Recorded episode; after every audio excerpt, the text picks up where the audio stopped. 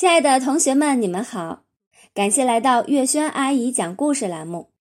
今天我们继续来讲《同桌冤家》第五集，羊肉串儿都白请了。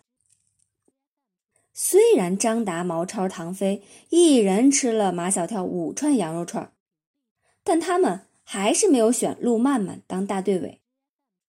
那天选大队委啊，采用的是无记名投票的方式。就是在选票上写上三个候选人的名字：陆曼曼、丁文涛、夏林果。每个同学只能在这三个候选人中选一个，在这个名字前边画一个圈儿，不能在选票选票上写任何字，更不能写自己的名字，否则就不叫无记名投票了。秦老师说：“人民代表就是用这样的方式选出来的。”国家主席和国务院总理也是用这样的方式选出来的。每个同学都要严肃认真的对待自己手中的选票。听秦老师这么一说，张达、毛超、唐飞都觉得应该严肃认真的对待自己手中的选票。他们想选的人是夏林果，总不能因为吃了马小跳的几串羊肉串儿。就违心的去选陆曼曼吧，这样做也太不严肃、太不认真了。再说，在选票上又不写名字，马小跳怎么知道他们选的是谁？张达在夏林果的名字前边画了个圈儿，毛超在夏林果的名字前边画了一个圈，唐飞在夏林果的名字前边画了个圈儿。马小跳拉了一阵选票。结果只有安琪儿和他自己在路曼曼的名字前边画了个圈儿。马小跳的那个圈画的特别大，特别圆。把选票收上来，秦老师说要选一个同学上台来唱票，选一个同学上台来监票。唱票的人声音一定要洪亮，这非毛超莫属。监票的人只要会写正字就行。秦老师选了一个女同学上来监票。毛超用唱歌的声调，拖声拖气的唱着选票上的名字：陆曼曼、夏林果、夏林果。毛超，谁叫你这么唱票的？毛超以为唱票就是要把选票上面画了圈的名字用唱歌的声调唱出来。他一脸茫然的看着秦老师，不这样唱怎样唱呀？秦老师说：“你清清楚楚的把名字念出来就行了。唱票不唱，何必要叫唱票呢？”毛超念一个名字，那个监票的女生就在黑板上画一笔。没有几个人选丁文涛，他才一个正字。陆曼曼和夏林果已各有四个正字了。夏林果，陆曼曼。陆曼曼的得票和夏林果的得票不相上下。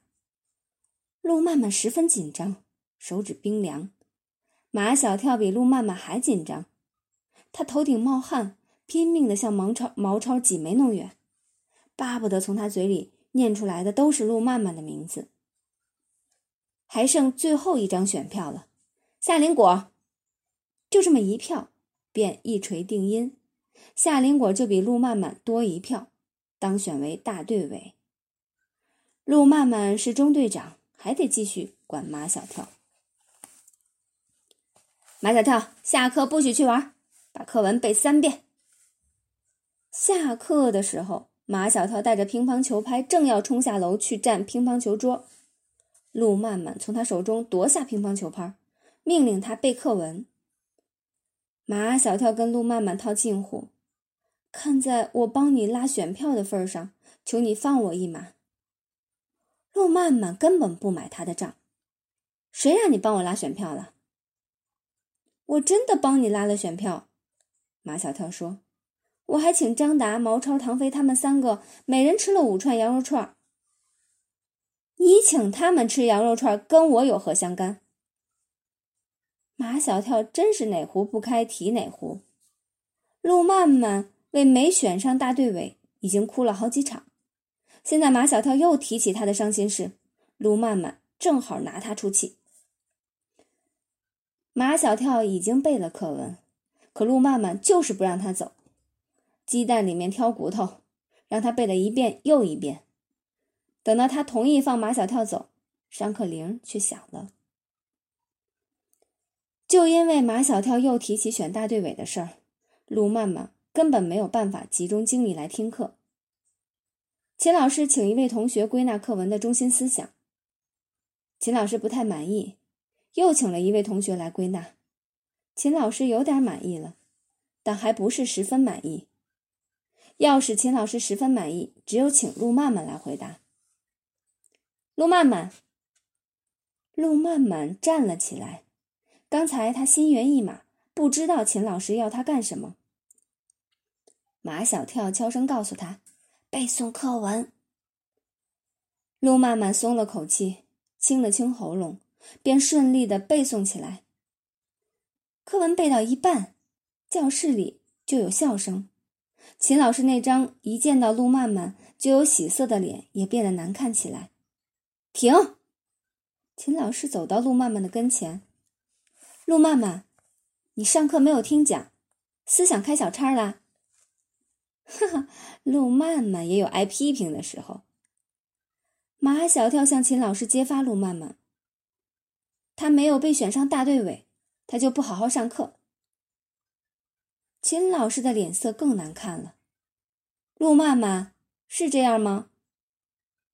陆曼曼的心里啊，恨死马小跳了。我没有。陆曼曼不是那么容易被马小跳打倒的，他反驳一击。马小跳故意让我出丑，是他叫我背诵课文的。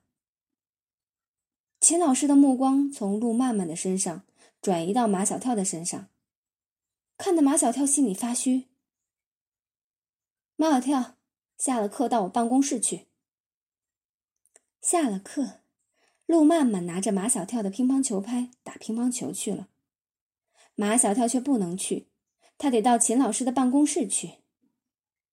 马小跳想不通，陆曼曼上课思想开小差，却要他马小跳去占办公室，还讲不讲理呀？